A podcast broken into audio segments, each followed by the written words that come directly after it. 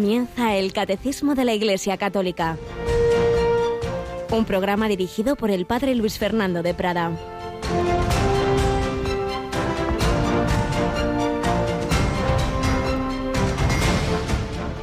No creáis que he venido a abolir la ley y los profetas. No he venido a abolir, sino a dar plenitud. En verdad os digo que antes pasarán el cielo y la tierra que deje de cumplirse hasta la última letra o tilde de la ley. Alabado sean Jesús, María y José, muy buenos días, querida familia de Radio María, primer tercio del mes de junio, 10 de junio, este mes del corazón de Jesús, este mes y semana de la Eucaristía. Dios con nosotros, amor inconcebible, amor infinito, pero ese amor loco de Dios no significa, bueno, que da igual, hombre, hagas esto que lo otro. No he venido a abolir la ley y los profetas antes, antes pasarán a decir la tierra que deje de cumplirse. Esta es la última letra o tilde de la ley. A veces confundimos el amor de Dios Padre con el de un abuelete que, que ya le da igual, hombre, lo que hagan los nietos, que a él le toca solo eh, hacer carantoñas y no educar. Pues Dios no es así. Dios quiere sacar lo mejor de nosotros mismos. Por eso no confundamos esa misericordia de Dios con una dejadez de que da igual. Pues no da igual, porque el Señor, repito, quiere sacar lo mejor de sus hijos. Y a veces hacemos unas falsísimas interpretaciones de la misericordia, como si lo que es malo dejara de ser malo. No, no tiene nada que ver. Y una cosa es la comprensión de la debilidad y el, y el perdonar y el, saber que venga, siempre podemos y debemos recomenzar. Y otra cosa es decir que lo, que lo malo es bueno. No, no. Antes dejará, antes caerá el cielo y la tierra que deje de cumplirse hasta la última letra de la ley. El Señor nos llama a la santidad. Recuerdo una frase que oí hace muchos años y creo que es muy verdadera. Decía, una exigencia sin amor me subleva. Me exigen así porque sí, ordeno y mando. Un amor sin exigencia me envilece. Lo que digo, pues simplemente, pues ala, da igual lo que hagas, niño, da igual. El amor con exigencia me eleva. Pues esa es la clave, eh, cómo nos educa el Señor y cómo debemos nosotros tratar también a aquellos que tenemos encomendados pues a nivel de su formación, los padres, los catequistas, los profesores, amor con exigencia. Y ese es el camino. Bueno, y aquí intentamos transmitir toda esa doctrina maravillosa del Señor, de la Iglesia. Seguimos recibiendo pues muy bonitos comentarios de todos vosotros y, estamos recibiendo también esas peticiones de esos discos que, como os decía, pues después del paro inevitable, de, estos, de estas semanas y meses, pues ya va poniéndose toda la maquinaria de Radio María en funcionamiento. La que no ha parado de funcionar son todos estos periodistas como la que aquí tenemos esta semana. Yolanda, buenos días. Muy buenos días, padre. Bueno, pues ya estás viendo tú ahí el departamento de copias que no paran de, lanzar esos pedidos que se han, haciendo, se han ido haciendo estas semanas, ¿verdad? Sí, sí, sí, ya por fin además estaban preocupados porque, claro, eso de, estar ahí parados sin poder enviarles esos CDs a los oyentes, pues ya tenían ganas de, de poder venir aquí e ir sacando ya esos CDs. Así que, bueno, pues dentro de poquito muchos van a recibir esos pedidos que hicieron sean comprensivos de que, claro, también el correo ha estado pues, muy lento en estas semanas, tampoco era, era indicado enviar muchas cosas, como algunos hemos podido comprobar de algunos envíos. Pero bueno, todo va saliendo, así que ya sabéis, todo lo que queráis lo podéis pedir y antes o después ya os irá llegando. Ayer os anunciábamos que ya están preparados esos CDs con las tandas de ejercicios espirituales que tuvimos en la quinta semana de Cuaresma y en Semana Santa. Y ya son muchos, en efecto, los que ya los habían pedido muchos y otros los están pidiendo ahora. Pues ya lo sabéis. Así que nada, vamos adelante en este camino de ponernos a los pies del Señor con esa doctrina que nos eleva desde el amor que el Señor siempre nos tiene.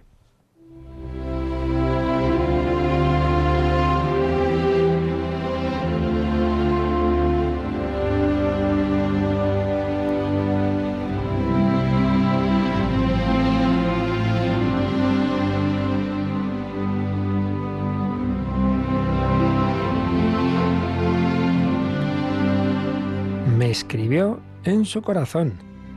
Vida y misión del padre Bernardo de Hoyos, gran apóstol del corazón de Jesús. Estamos recogiendo algunos trazos de la vida de este joven jesuita que fue instrumento del Señor para difundir en España la devoción al corazón de Jesús en su forma, digamos ya, moderna, que viene de las revelaciones de Perelemonial siglo XVII, porque lo esencial evidentemente es tan antigua como el Evangelio. Bueno, pues nos quedábamos en cómo Bernardo había entrado por fin en el noviciado de la Compañía de Jesús que estaba en el mismo lugar, en el mismo pueblo vallisoletano, donde él estaba estudiando, ese gran colegio de Villa García de Campos. Ahí mismo estaba el noviciado. Y al entrar al noviciado pudo leer Bernardo esta frase. El fin de un novicio jesuita es formarse perfecta imagen de Jesús, copiando en su alma la perfección de las acciones y virtudes de esta divina imagen del Padre. Qué bonito. Hombre, en lo esencial esto vale para todo cristiano. El fin de la vida cristiana es reflejar a Cristo, copiar en el alma la perfección de quien a su vez es la imagen perfecta del Padre. Pero en el caso del religioso, pues con esos matices del seguimiento de Cristo en, la castidad virginal, pobreza y obediencia, y en el carisma concreto, en este caso de la compañía de Jesús. Bueno, pues esto lo leyó Bernardo en un cuaderno manuscrito que le entregaron al entrar al noviciado para que él lo copiase, lo estudiase y comenzara a practicarlo. Y al final del noviciado, según nos cuenta quien fue su maestro de novicios, él lo tenía casi de memoria y el manuscrito se había enriquecido con anotaciones personales valiosísimas. Ciertamente fue un novicio ejemplar. Pero tengamos en cuenta que el noviciado no era ni es para hacer cosas muy extraordinarias, heroicas, sino lo ordinario, un plan de vida ordinario, pero eso sí, hecho con mucho espíritu, con mucho amor. También eso es importante para todos. Entonces pensamos que para ser santos hay que irse a no sé dónde y hacer cosas extraordinarias. Y tu vida ordinaria, en tu casa, en tu trabajo, en tu estudio, hecho con amor ofrecido, pues es el camino habitual de santificación. Para el novicio también, el aprendizaje consistía en llenar de sentido amoroso la monotonía, digamos, de una distribución horaria bastante apretada de cosas menudas. Aparte de esa monotonía, que era lo principal, los novicios jesuitas debían pasar diversas pruebas, con las cuales ellos mismos y los superiores podían ver el grado de maduración religiosa que iban adquiriendo. Claro, el noviciado es un tiempo de prueba, es como el noviazgo, no, no es definitivo. A lo mejor ahí se ve que una persona no tiene esa vocación que creía tener. ¿Cuáles eran las pruebas que pasaban los novicios? Que siguen haciendo, que yo sepa. Eh, no sé hasta qué grado, pero mm, al menos así era en aquel momento. Primero, esto ciertamente se mantiene, hacer el mes de ejercicios. No nos olvidemos que los ejercicios espirituales de San Ignacio, así en, en la versión original pata negra, es un mes, ni más ni menos, un mes entero y verdadero. Hacer el mes de ejercicios según el modo y orden propuesto por San Ignacio. Esto es lo principal, porque en ese tiempo de oración se, va al núcleo de toda vocación cristiana y desde luego de la vocación religiosa. ¿Cuál? Conocer, amar y seguir a Jesucristo en ese trato con Él, en ese contemplar sus misterios, pues es donde está la raíz de toda vida cristiana. No, la santidad no es que yo por mis fuerzas intento hacer no sé qué, sino que voy compenetrándome con Cristo, me voy enamorando de Él. Es ese camino que pone San Ignacio en alguna petición o muchas peticiones de los ejercicios, conocimiento interno del Señor que por mí se ha hecho hombre, para más amarle y seguirle. Pues esto también para nosotros, la importancia de contemplar a Jesús, de contemplar las escenas evangélicas, de hacer oración, conocer, amar y seguir a Jesucristo.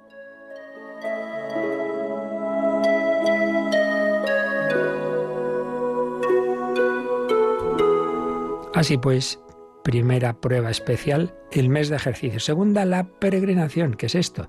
Pues peregrinaban, creo que dos novicios juntos, durante un mes, les decían, tenéis que ir a tal lugar. Durante un mes peregrinaban, pero peregrinando sin nada, pidiendo limosna por diversos lugares. Podemos dormir aquí en el pajar o en, la sacristía y pidiendo limosna para acostumbrarse a mal comer, mal dormir y a depender de la providencia. Segunda prueba, pues la peregrinación. Tercera, el mes de hospitales. Un mes también de servir a enfermos en los hospitales, que no eran precisamente los de ahora, sino bastante más, más pobres y, en fin, peligrosos incluso, porque obviamente no existían entonces muchas medidas sanitarias que hoy tenemos. Y cuarta prueba, está ya un poquito más sencilla, enseñar el catecismo a los niños. Así pues, aparte del día a día, pues existían estas etapas especiales, ese mes de ejercicios, ese, ese mes de peregrinación, ese mes de hospitales y luego esa catequesis como para decir, oye, que si luego en el futuro eres eh, profesor o teólogo, no sé qué, no te olvides, ¿eh?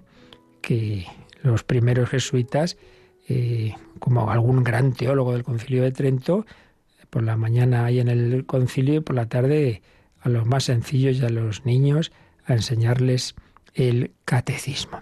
Aparte, aparte de esto, cada novicio practicaba las penitencias privadas que el maestro le autorizaba, por supuesto, siempre pues con mucha obediencia. Y había algunas habituales, besar los pies de sus hermanos, acusarse públicamente de sus culpas.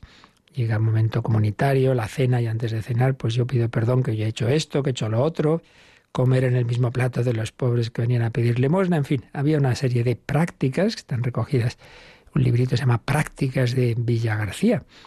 Bien, Bernardo iba practicando todo esto y en ese momento, en esa época, fueron canonizados en Roma dos jóvenes estudiantes jesuitas. ¿Quiénes eran? Pues os sonarán San Luis Gonzaga, patrono de la juventud, y San Estanislao de Ocosca, dos jóvenes estudiantes que no habían, mm, uno no había terminado sus estudios de teología, eh, Luis Gonzaga y otro nada, no, no había ni, ni acabado su primer año de noviciado. Luis Gonzaga muere con veintitantos años y Stanislao de Cosca, creo recordar, con 17 o 18. El primero italiano, el segundo polaco. Bueno, pues dos jóvenes canonizados que fueron propuestos como modelo de la juventud estudiantil europea y claro, especialmente como modelo para los estudiantes jesuitas. Empezó a hablarse de esos jóvenes. ¿Qué modelo tan bueno tenemos? dentro del noviciado, pues el maestro de novicios, que era el padre Juan de Loyola, escribió la vida de esos nuevos santos para mostrarlos de una manera más cercana como modelo de los novicios. Bueno, pues seguiremos mm, próximo día, si Dios quiere, viendo cómo Bernardo de Hoyos conoció la vida de estos santos y quiso seguir esos buenos ejemplos de San Luis Gonzaga y San Estanislao de Cosca.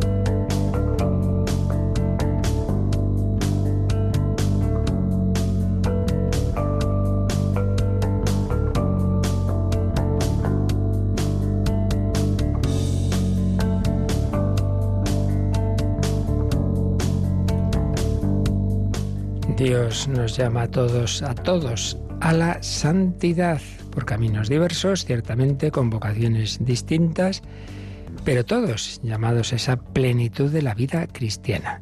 El tema está, pues como estamos diciendo todos estos días y, y bueno, muchos otros temas que irán saliendo del catecismo, en ese misteriosísimo juego entre la gracia de Dios y la libertad humana. Yo al cabo ya de unos cuantos años, por un lado, de estudiar yo mismo estas cosas, pero luego de, tantas reuniones que he tenido en mi vida, pues especialmente en mi ministerio, pues un alto porcentaje ha sido con jóvenes y luego con otros no tan jóvenes, cuando siempre surgen dudas, preguntas y tal, yo me he dado cuenta que al final prácticamente todas acaban reduciéndose o teniendo que ver con una cuestión fundamental, que es esta. ¿Cómo se conjuga la acción de Dios, Dios omnipotente, Dios que sabe todo, Dios que conoce el futuro, Dios que, que, es el dueño y el Señor de todo, cómo se conjuga con la libertad del hombre? ¿Cómo, cómo conjugamos ambas cosas? Pues mira, es, conocerlo, entender esto del todo es imposible. Esto hay que partir de ello. Y eso no tiene que extrañarnos. Eh, hablando más en general, esto creo que es importante tenerlo muy claro. Algo que un hombre piense y que un hombre invente, otro hombre puede entenderlo perfectamente. Podrá costar más o menos, si el primero era muy listo, pues habrá que ser muy listo para entenderlo. Pero, en último término, lo que un hombre expone, lo que un hombre piensa, otro hombre puede entenderlo. Si la doctrina que, recibimos de, de Cristo fuera meramente humana, pues también un, hombre la entendería perfectamente. Pero hombre, si nos está hablando de Dios y de las cosas de Dios, lo que viene del Dios eterno e infinito, hombre, si yo lo entendiera perfectamente, es que tengo una cabeza eh, divina. Pues no, obviamente no. Una religión humana inventada por un hombre, otro hombre la puede entender. Y sí, esto es muy humano, esto yo lo he oído en alguna religión. decir, no, claro, esta se extiende mucho porque sí, es muy, es muy humana, es muy a la medida de la mayor parte de los hombres. Pero claro, lo que viene de Dios, madre mía, ser perfectos como vuestro Padre Celestial es perfecto, es algo que nos supera en la acción, pero nos supera antes en el pensamiento. Cuando una persona decía, pues no entiendo esto, yo le decía, oye, ¿tú te entiendes del todo a ti mismo? Y casi siempre me han dicho, pues la verdad es que no. Bueno, no te entiendes del todo a ti mismo. ¿Tú entiendes del todo a tu, vamos a suponer, esposo, esposa, padres, hijos, pues no, tampoco, muchas veces no entiendo sus reacciones. Bueno, ya vamos, dos. No te entiendes a ti, no entiendes al otro. ¿Tú entiendes eh, la relación entre unos y otros en la humanidad? Pues, cosas que ocurren, no. Bueno, y, y, tú vas a entender del todo al Dios creador de ti, del otro, de la humanidad. Hombre, y, y, y, siguiente paso. Y tú vas a entender del todo cómo se junta tú, el otro, Dios. Venga, hombre, que no hay ordenador capaz de meter todos estos datos, no hay cabeza humana donde entre todo. Por tanto, no tiene que extrañarnos que esto nos supere y particularmente ese tema de, libertad y gracia. Los teólogos han dado tortas a lo largo de los siglos. Mira, nos acercamos, nos acercamos, que pasó la teología, ¿no? Para intentar entender un poco, pero del todo imposible. Y es que además me parece muy bien, porque repito, si yo entendiera del todo a Dios, es que esto es un invento de alguien. Y no es así. ¿Cómo vamos a meter en nuestra cabeza la famosísima anécdota que se cuenta de San Agustín dando vueltas a la Trinidad, para arriba, para abajo, y ve a ese niño pues en la orilla del mar cogiendo agua del mar y metiéndolo en un agujerito en la playa y una vez y otra dice, ¿pero qué haces? Intentar meter el mar en el agujero. Y dice, vamos a meter el mar ahí. Dice, pues eso es lo que tú estás intentando hacer, meter a la Santísima Trinidad en tu cabeza. Era pues una señal de Dios que, que muy bien está pensar, pero que no, intentes entender todo. Bueno, pues esto que, digo, de esa relación entre libertad y gracia, está también detrás de este tema tan, tan delicado que estamos tratando estos días, ¿no? De las realidades del más allá, porque creo que nos debe quedar claro, después de todo lo dicho, de cielo, purgatorio e infierno, que en realidad lo que hay en el más allá es consecuencias, la consumación, la consumación en el más allá, del resultado de, ese, de esa relación de cada uno de nosotros con la gracia de Dios. Dios llama a todos a su amistad. Respuesta plena y total, santidad. Santidad tras la muerte se convierte en cielo. Respuesta sí, pero no, no del todo, con, con, sus tibiezas y tal, bien, pues hay que purificar esa respuesta en el purgatorio. Y respuesta negativa al final, hasta el último momento, es lo que llamamos el infierno. Y ciertamente, pues aquí hay muchos temas que nos superan, nos superan, como, como conjugamos, pues eso, la gracia, la libertad, la justicia, la misericordia, que Dios, la típica pregunta también, ¿no? Pero ahora, por ejemplo, si Dios sabe todo, Dios ya sabía que tal persona se iba a condenar. Y aún así la ha creado, sí, sí, ciertamente, pero no es que condena porque Dios lo sabía, sino que Dios nos ha creado a todos libremente y Él sabe lo que va a pasar, pero no lo hacemos porque lo sepa, sino al revés. Un ejemplo sencillo, los ejemplos en esto siempre se quedan cortos, evidentemente, ¿eh? nos ayudan un poquito, pero nunca reflejan del todo la realidad. Ejemplo que le oí precisamente años a, a Monseñor Munilla cuando él explicaba el catecismo. Dice, un helicóptero de la Guardia Civil de Tráfico, ve un coche que va adelantando por donde no debe y va a llegar a una curva y ve que por el otro lado viene otro coche. dice, ay Dios mío, se la van a dar. Pero claro, no se dan el golpe porque lo vea la Guardia Civil, sino al revés, lo ve porque está actuando mal. Es decir, que el que Dios vea lo que vamos a hacer no quiere decir que nos predetermine, ni mucho menos que nos predestine. Así que y tenemos que, aceptar, mira, hay, hay, cosas que sí podemos un poquito entender, como con este ejemplo, pero siempre ahí hay un nivel de misterio. Y entonces, pues recordemos también algo que he dicho muchas veces, la teología y en definitiva la enseñanza del Señor no es para saciar nuestra curiosidad, no es para que aquí sentaditos, ay, ya entiendo esto estupendamente, es para que mm, iluminar cómo debemos actuar. La revelación tiene un fin práctico, iluminarnos para cumplir nuestro fin, la santidad y llegar al cielo. Y ya nos enteraremos ahí algunas cosas que no entendemos. Ya las preguntaremos. ¿De acuerdo? Bueno, pues con esto lo digo porque siempre eso, hay muchas dudas, muchas preguntas, que cuando se hablan de estos temas y ya cuando veamos libertad y gracia, pues, pues ya digo, ahí hasta cierto punto se puede entender, pero siempre hay un nivel lógico y natural de no entender y que, repito, en el fondo indica que esto viene de Dios lo que viene de Dios nunca lo entenderemos del todo.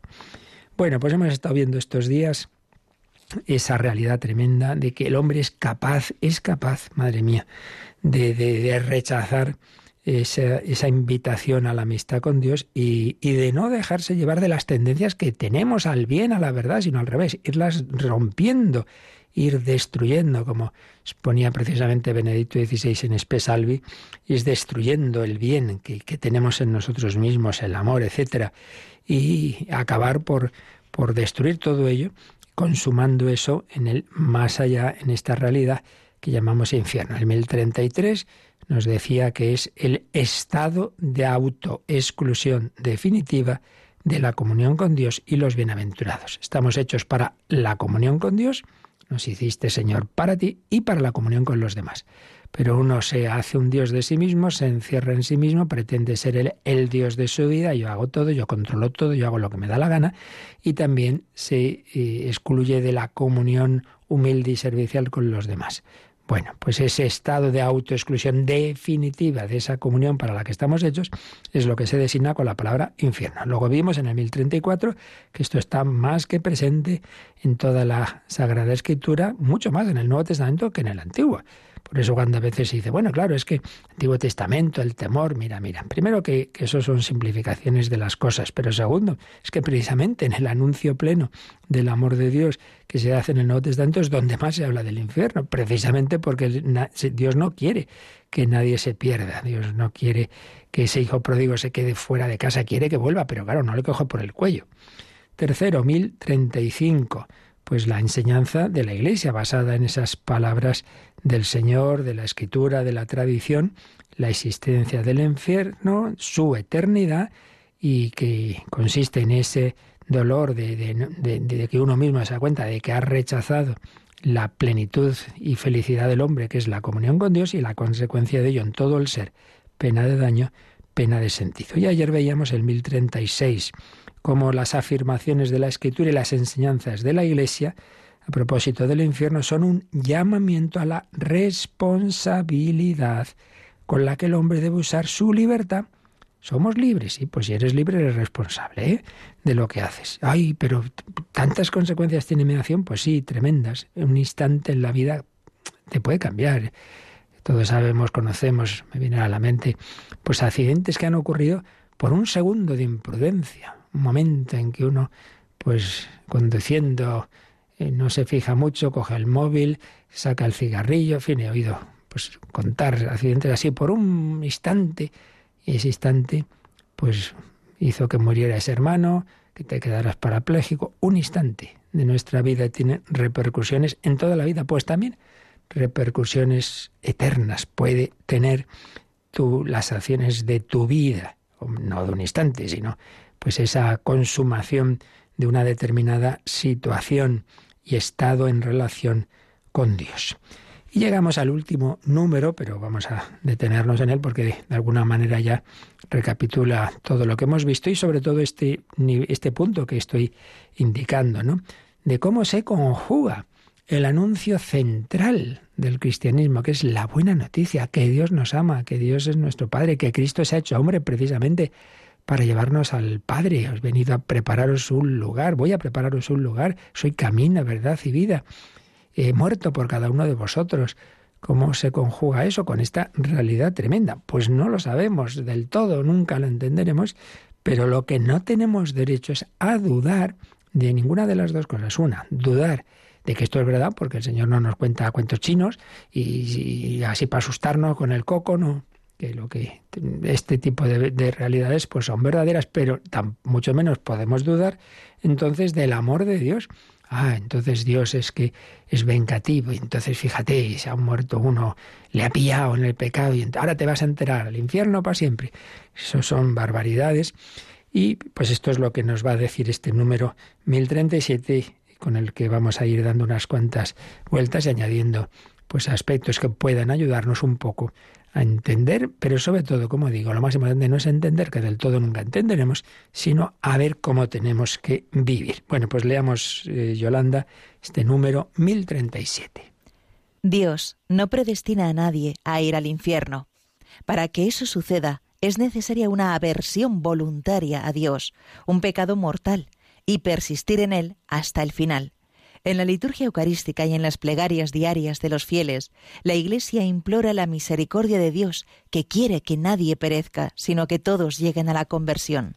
Y termina este número con un ejemplo de esto que dice, de que la Iglesia implora esa misericordia de Dios, dice en la liturgia eucarística. Y en efecto, mm, nos pone una, frase que se reza en una de las plegarias eucarísticas, la primera, la que se llama el canon romano. Nos lo lees, por favor.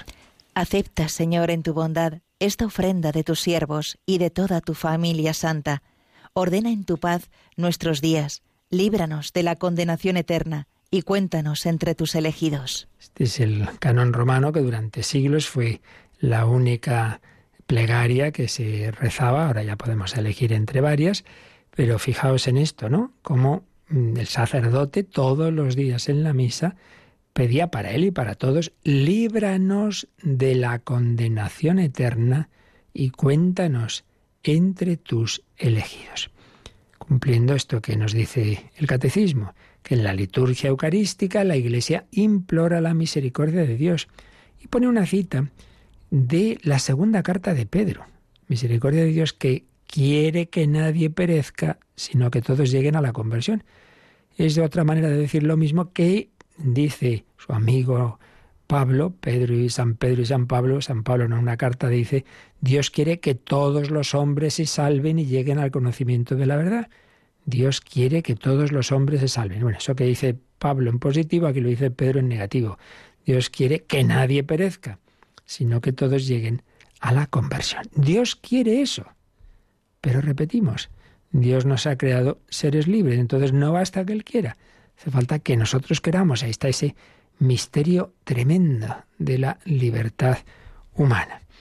Entonces, volviendo al inicio del número, la primera afirmación es esta. Dios no predestina a nadie al infierno. Eso está definido por la enseñanza de la Iglesia, porque ha habido autores éticos, evidentemente, que han dicho eso. No, pues es que Dios desde la eternidad ha decidido. Estos se salvan, estos se condenan. Esto ya está predestinado, o sea que ya, pues, ¿para qué? No, de ninguna manera. Dios quiere que todos se salven. Ahora, eso sí, Él ve lo que va a ocurrir, pero repito, por la respuesta del hombre, no porque el de antemano. Esto, por ejemplo, se ha aplicado a, veces también en algunas obras por ahí a, Judas. Claro, el pobre Judas es que le tocó hacer ese papel. Alguien tenía que traicionar, entonces le tocó a él, entonces pobrecito mío, estaba predestinado. Hombre, no, Jesús intentó hasta el final convertirlo, que no hiciera lo que hizo. No es que estaba obligado a hacer el mal de ninguna manera. Hay una anécdota que se cuenta, no sé si fue histórica o es una catequesis, pero me da igual porque la enseñanza nos viene muy bien. De que estaba una vez un, campesino, pues ahí haciendo sus labores de, de sembrar, etcétera, y vio que pasaba un fraile rezando y tal. Y dice, padre, pero una pregunta, le quería hacer una pregunta. A ver, Dios ya sabe si yo me voy a salvar o me voy a condenar, ¿no? Y dice, sí. Bueno, pues entonces no voy a hacer nada. Porque si me voy a salvar, pues ya está, ¿para qué esforzarme? Si me voy a condenar, pues tampoco, pues ya, ya que más da, pues ya no hay nada que hacer. Y dice, muy bien, muy bien, vale. Entonces le responde el fraile, Dios ya sabe si vas a tener una cosecha buena o mala, ¿no? Sí, pues no siembres. Hala, hasta luego, que tengas buen día. Y claro, el otro se queda diciendo, vale, vale, ya he entendido. Tenemos que hacer, poner de nuestra parte y pedir al Señor. Campesino siembra y reza y ya está. Pero tienes que hacer lo que tienes que hacer. No decir, ah, como ya Dios lo sabe, pues yo ya no tengo nada que hacer. No ves, es el engaño. Eso es lo que quiere maligno. Que, que, que te quedes ahí mm, diciendo, no hay nada que hacer. Y así nos, nos puede llevar incluso a, la autodestrucción, de yo ya me he cometido errores tan graves, ya no tengo nada, ya para que ya de perdidos al infierno en, en, autopista, ¿no? Y incluso ya después de lo que he hecho, nada, lo mejor es el suicidio, que eso busca el demonio. El demonio es enemigo de la vida. El demonio instiga al homicidio, a los genocidios, al aborto, al suicidio. Él quiere destruir al hombre. Dios quiere la vida del hombre. No yo he venido para que tengan vida y vida en abundante. Y vida en abundante. Dios no predestina a nadie al infierno, Dios quiere para todos la plenitud, la felicidad. Vamos a invocar al Señor misericordioso. Pie Jesu, pío, piadoso Jesús, ten misericordia de nosotros.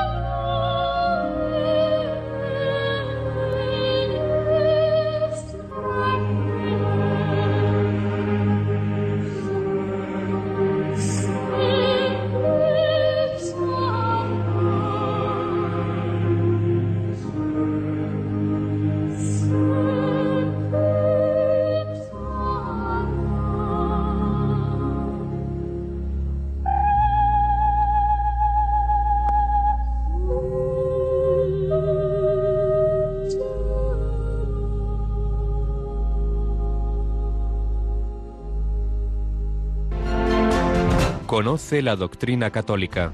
Escucha el catecismo de martes a jueves de 8 a 9 de la mañana y los sábados a la misma hora profundizamos en los temas tratados en el programa En torno al catecismo. Conoce la doctrina católica, la verdad que ilumina nuestros pasos.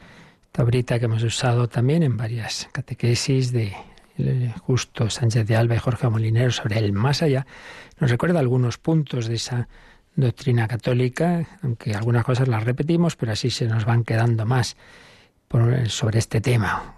Señalan e insisten en cómo Dios ha apostado en serio por la libertad del hombre para que pudiera adherirse al bien. Claro, sin esa libertad no podemos adherirnos al bien, no podemos amar con amor de amistad, pero eso implica el riesgo de hacer mal uso de la libertad hasta el endurecimiento, hasta la elección consciente y pertinaz de las criaturas, de las cosas de este mundo, por encima de Dios. Fijaos en que este número que estamos hoy comentando, el 1037, señala que mm, eh, en el pecado hay una aversión voluntaria a Dios, dice un pecado mortal, y persistir en él hasta el final.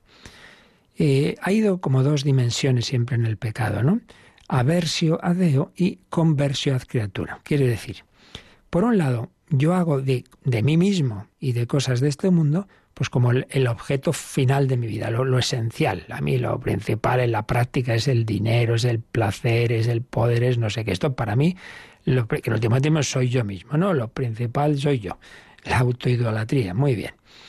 Pero claro, eso implica que si hay un Dios ahí que me dice, no, no, no, no, tú no eres tú no eres tu propio fin. Entonces, este que me rompe mis planes de hacer lo que me da la gana, pues claro, me, me fastidia. Entonces le cojo manía, por así decir, y por eso se explica que mucha gente tiene ese odio. Que uno dice, pero bueno, ¿qué, le hemos hecho? Y va y, rompe estas imágenes del Señor. Y, pero bueno, si Cristo te ama y tú le tratas así, y llegar a la persecución y, a matar y, y incendiar las iglesias, y, pero bueno, ¿y esto?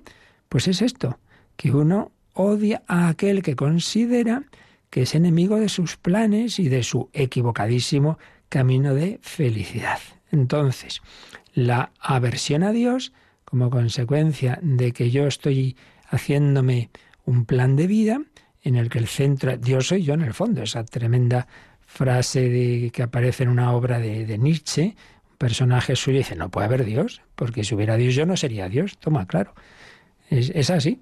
Entonces, la cuestión del pecado mortal no es que, hay he hecho tal cosa, fíjate, ¿no? Y qué malo Dios, que porque he hecho tal cosa ya me voy al infierno, que no es eso. Es que no es hacer tal cosa. Ayer lo, lo, explicábamos. Es que hacer tal cosa es, en el, si es consciente y libremente, es manifestar una actitud más de fondo. La actitud más de fondo es que yo no, no me importa nada, sino al revés, la amistad con Dios, que no me fío de Él, que no le hago caso porque creo que para ser feliz lo que tengo que hacer es desobedecer y hacer cosas muy distintas. Y, y me mantengo encima en eso, no es un momento dado que me equivoco y luego me arrepiento y ya está. Que... No, no, no, no, no. Persistir en esa actitud de rechazo de la amistad de Dios, de no hacerle caso, de no fiarme de él. El hijo prodigo que se va de casa y luego pues malgasta todo lo que ha recibido del padre, vicios y pecados, y se está degradando, está por un lado lejos de Dios y por otro lado haciendo esas maldades, preguntaba alguien, ¿no? Pero entonces la cuestión no es hacer maldades, sino rechazar la amistad de Dios, es que va unido, va unido, porque no me fío de Dios, cometo todos esos pecados. Bueno, por un lado, pues que nos creamos esto, que, que el Señor nos deja hacer ese mal uso de la libertad. También señalan estos autores una cosa muy importante, que nunca sabemos realmente lo que ocurre en el corazón de cada hombre. No sabemos lo que sucede entre Dios y en el alma, y mucho menos en los últimos instantes de la vida. Por eso la Iglesia nunca ha dicho de nadie este está en el infierno, por malo que haya sido. No lo ha dicho de nadie. No sabemos lo que puede ocurrir en el último instante en el alma y la relación de, Dios y su gracia. Eh, otro punto importante, desde luego, en, aquellos que, que, se hayan podido condenar, pues es el hombre mismo el que, el que coge ese camino, como eligieron los invitados descorteses, las vírgenes necias, Epulón, etcétera, etcétera. Han rechazado la oferta constante de misericordia por parte de Dios, como parece, parece, parece que lo hizo Judas, pero repito que ni siquiera de él la Iglesia dice, está en el infierno seguro, pues no lo sabemos.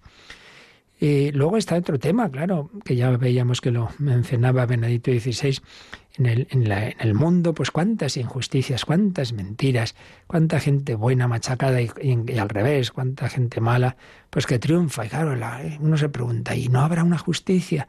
¿No, no habrá un, un, un último tribunal, una última instancia? Pues sí, sí, lo hay. Ya lo veremos el próximo tema, que es el juicio final, es mostrar, mostrar la verdad ante todos. Entonces también aquí estas realidades del más allá tienen que ver con este tema, que la misericordia no es un cepillo que borra todo y aquí da igual, como dice Benedicto XVI en Espe Salvi.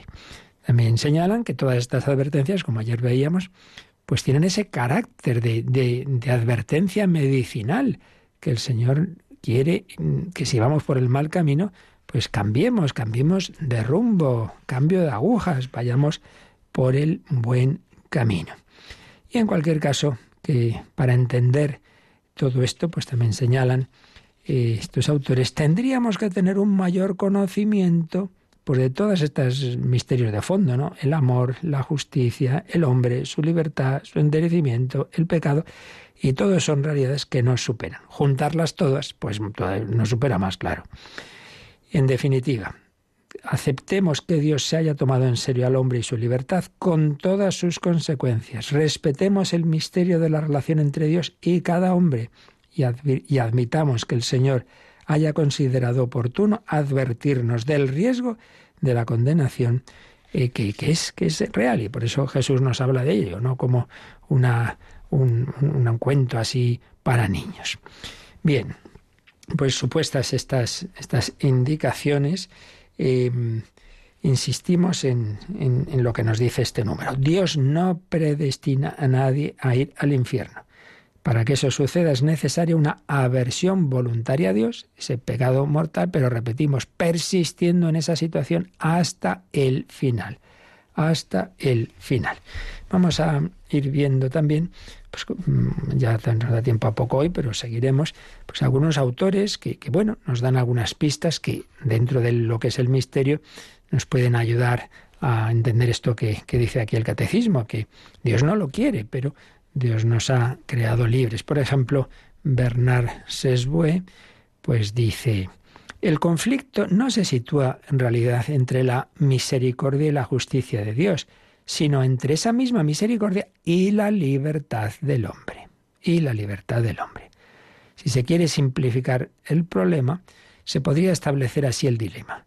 O el infierno existe y Dios no es verdaderamente el amor, o bien el infierno no existe y entonces tampoco existe la libertad del hombre. Conviene sopesar adecuadamente ambos datos contrapuestos. El primero es relativamente evidente. Hombre, el Dios amor, pues sí que nos parece algo contrario al infierno eterno. Pero el segundo es más complejo. Si se me dice que haga lo que haga, seré de todos modos salvado por Dios, aunque yo rechace con todo mi ser esta salvación y me rebele contra ella, ¿qué queda de mi libertad?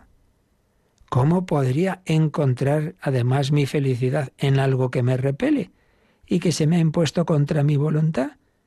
Todas nuestras vidas no serían entonces objeto de manipulación. No seríamos sino marionetas en las manos de Dios, claro. Si es que es curioso. Por un lado, no, no, que Dios me respete, que yo soy autónomo, muy bien. Y luego, si esa tu libertad tiene esas malas consecuencias, ah, no, entonces la culpa es de Dios, qué malo es Dios. Pero bueno, ¿en qué quedamos? Quieres hacer lo que te dé la gana, sin Dios, pero luego si eso implica que, que puedas arruinar tu vida, entonces ya la culpa es de Dios. No, hombre, pues yo creo que está bien hecha esta reflexión de, de. Nuestras vidas, si, si queramos o no, Dios nos llevará a todos al cielo, no serían objetos de manipulación, no seríamos sino marionetas en sus manos, o como le oí al gran artista padre Rumnik, el cielo sería entonces un campo de concentración, sí o sí tienes que ir. La libertad del hombre es un misterio. La filósofa y carmelita mártir en Auschwitz en 1942, Edith Stein, escribía, toca al alma decidir por sí misma. Ante el gran misterio que constituye la libertad de la persona, Dios mismo se detiene. Dios mismo se detiene. Y se cita al teólogo Karl Rahner, que decía que nuestra libertad es la facultad de lo definitivo y el acontecimiento de lo eterno. Esto es lo que nos cuesta. Escribía también un oyente, pero es que hasta qué punto el espíritu humano puede tomar una decisión eterna. Pues mire, yo no sé explicarlo, no soy filósofo y, no lo sé, pero es así, es así. Y el infierno, propiamente hablando, sigue. Es bueno, es una creación de Dios, sino del hombre, sino del hombre. El rechazo eventual de un solo hombre crearía ya el infierno. Y por otro lado, el odio del hombre al hombre, que ha creado verdaderos infiernos en esta vida por ejemplo, los campos de concentración. Y mm, para muchos de sus víctimas era impensable la posibilidad de la liberación. Ante tales horrores nos sentimos tentados a acusar en primer lugar a Dios. Pero no es más bien cosa de nosotros mismos. Bien, pues una reflexión que también nos puede ayudar. Dios se para ante el misterio de la libertad humana que es capaz de hacer de la vida propia y de la de los demás infiernos en la tierra. Pues también de que eso se consume en el más allá. Pero ojo, que no es Dios que predestina a nadie al infierno. Todo lo contrario, se ha hecho hombre precisamente para salvarnos de ello. Así pues, lo sepamos entender o no, no dudemos de ninguno de los extremos del aparente dilema. Dios nos ama a todos, es misericordia infinita, busca nuestra salvación, ha muerto por cada uno, pero respeta la libertad del hombre que es capaz de rechazar esa invitación de Dios. Bueno, pues lo dejamos aquí para pedir al Señor su gracia, para pedir por todas nuestras almas, los de nuestros hermanos difuntos, confiando, porque también el rezar, aunque hayan muerto hace tiempo, pero rezar por ellos para que en su vida, en su muerte, hubieran tenido una especial ayuda y gracia de Dios, también el que recemos ahora tiene efecto, digamos, retroactivo, porque Dios tiene todo presente. Comendamos a todos y a los que puedan estar en el purgatorio, pues un momento de oración y también si queréis vuestras consultas que ahora nos recuerdan cómo las podéis, las podéis presentar. Participa en el programa con tus preguntas y dudas. Llama al 91005 9419 91005 9419. Puedes escribir un mail a catecismo arroba o escribirnos un mensaje al teléfono de WhatsApp 668 594 383 668 594 383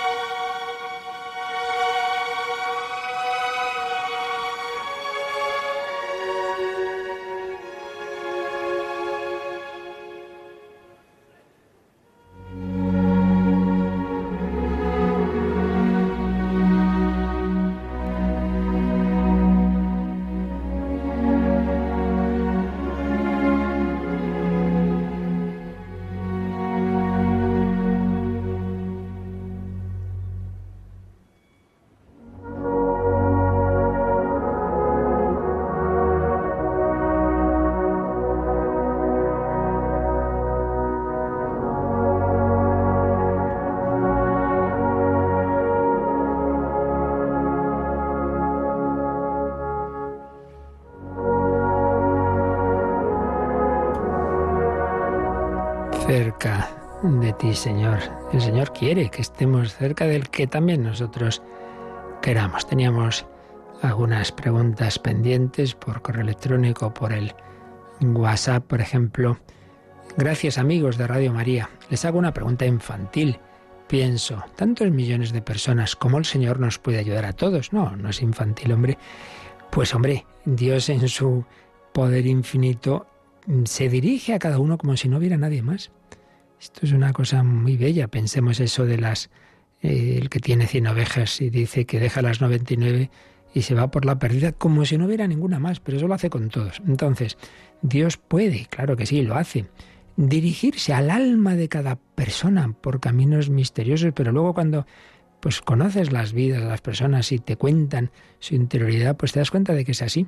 Que, ah, no, pues sí hubo una vez en que yo sentí tal cosa, en que me ocurrió tal otra, bien por inspiraciones internas, bien por acontecimientos externos o todo junto, Dios se dirige a toda persona. A toda persona le da su gracia antes o después.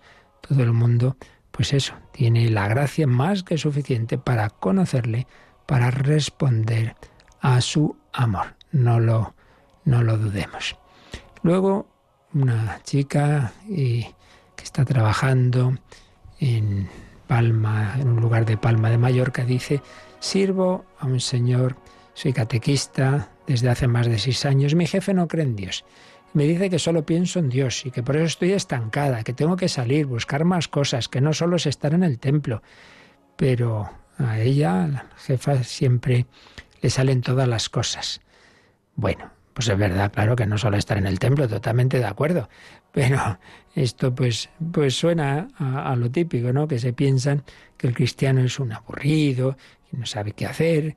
Pues mira, hija, tú adelante, es verdad, repito, tienes que hacer de todo, todo lo bueno, rezar y, y trabajar y, y, y, una sana diversión y descanso y amistad, todo eso sí, pero sin complejos. Esto es lo típico de que el que no va por el buen camino, pues intenta que los demás hagan lo mismo para no sentirse acusado. Así que tú ante Dios, esa frase que repite también con frecuencia Monseñor Munilla, que no me acuerdo qué santo lo dijo, mi público es Dios, mi público es Dios.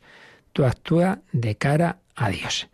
Tenemos algunas preguntas por teléfono, Yolanda. Sí, nos ha llamado Almudena de Madrid y eh, a raíz de una conversación con una persona que es atea, pues claro, le preguntaba que cómo relacionaba mm, que hubiera el COVID con Dios, es decir, que cómo Dios, por qué permitía que hubiera el coronavirus y todas las enfermedades. Y ella no sabía cómo contestarle, entonces a ver si le puede decir algunas palabras. Bueno, vamos a ver.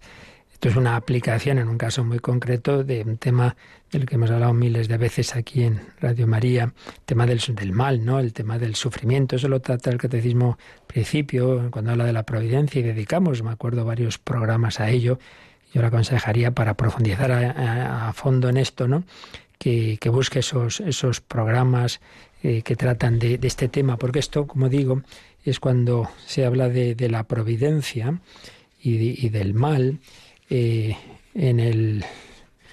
Vamos a ver, lo encuentro ahora rápidamente. Bueno, lo voy buscando.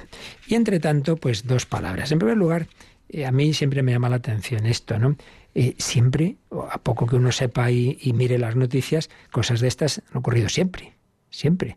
Históricamente sabemos, por ejemplo, la peste negra, ¿no? Tantas cosas. Pero segundo, en la actualidad, da que no vemos desgracias que ocurren en tantos países, normalmente pobres, pues aquel tsunami o el ébola. Pero claro, claro, eso lo vemos lejos y ahora nos toca a nosotros y entonces ya nos plantea, hombre, a mí eso ya también tiene gracia. O sea que eh, si se muere no sé quién, tal, hay que... Pero si ya te toca a ti, entonces ya es cuando dudamos de Dios, ¿verdad? Bueno, eso para empezar. Pero para seguir, pues un poco lo que decía yo antes, que todas las preguntas al final se reducen a lo mismo. ¿Cómo se conjuga la omnipotencia de Dios con la libertad del hombre? Entonces volvemos a esto. Dios ha creado un mundo limitado, limitado físicamente, porque claro, todo lo, lo físico no, pues inevitablemente tiene sus límites.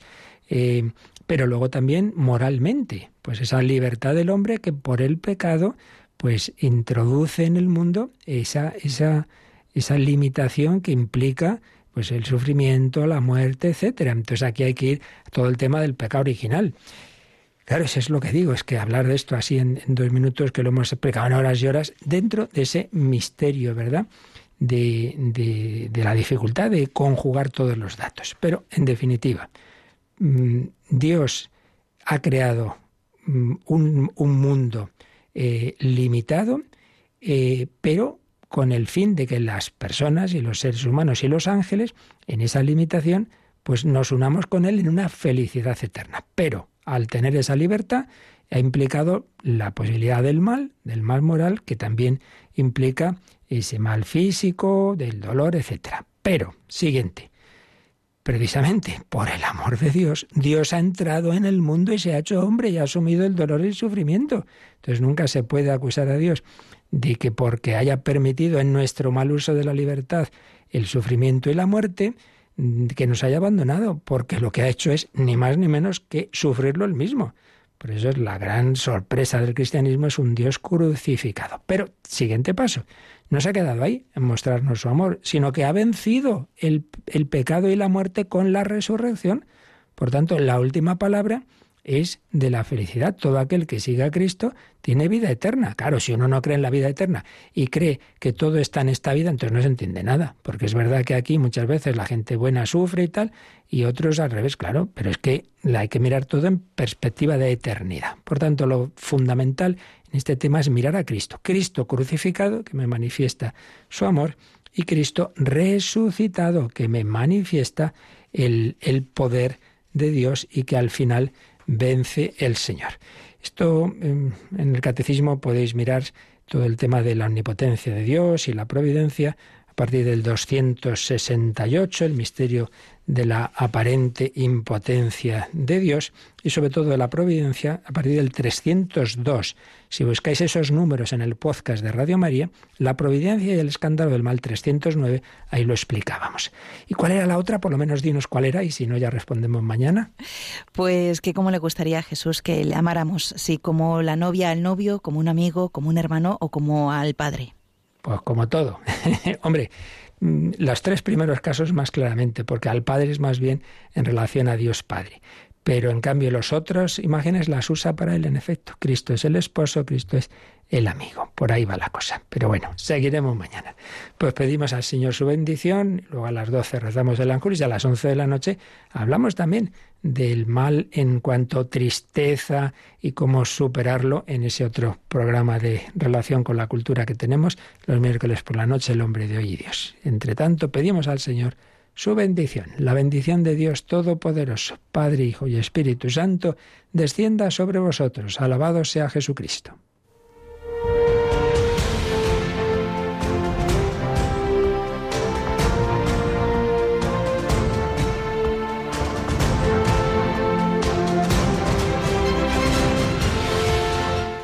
Han escuchado en Radio María el Catecismo de la Iglesia Católica, un programa dirigido por el Padre Luis Fernando de Prada.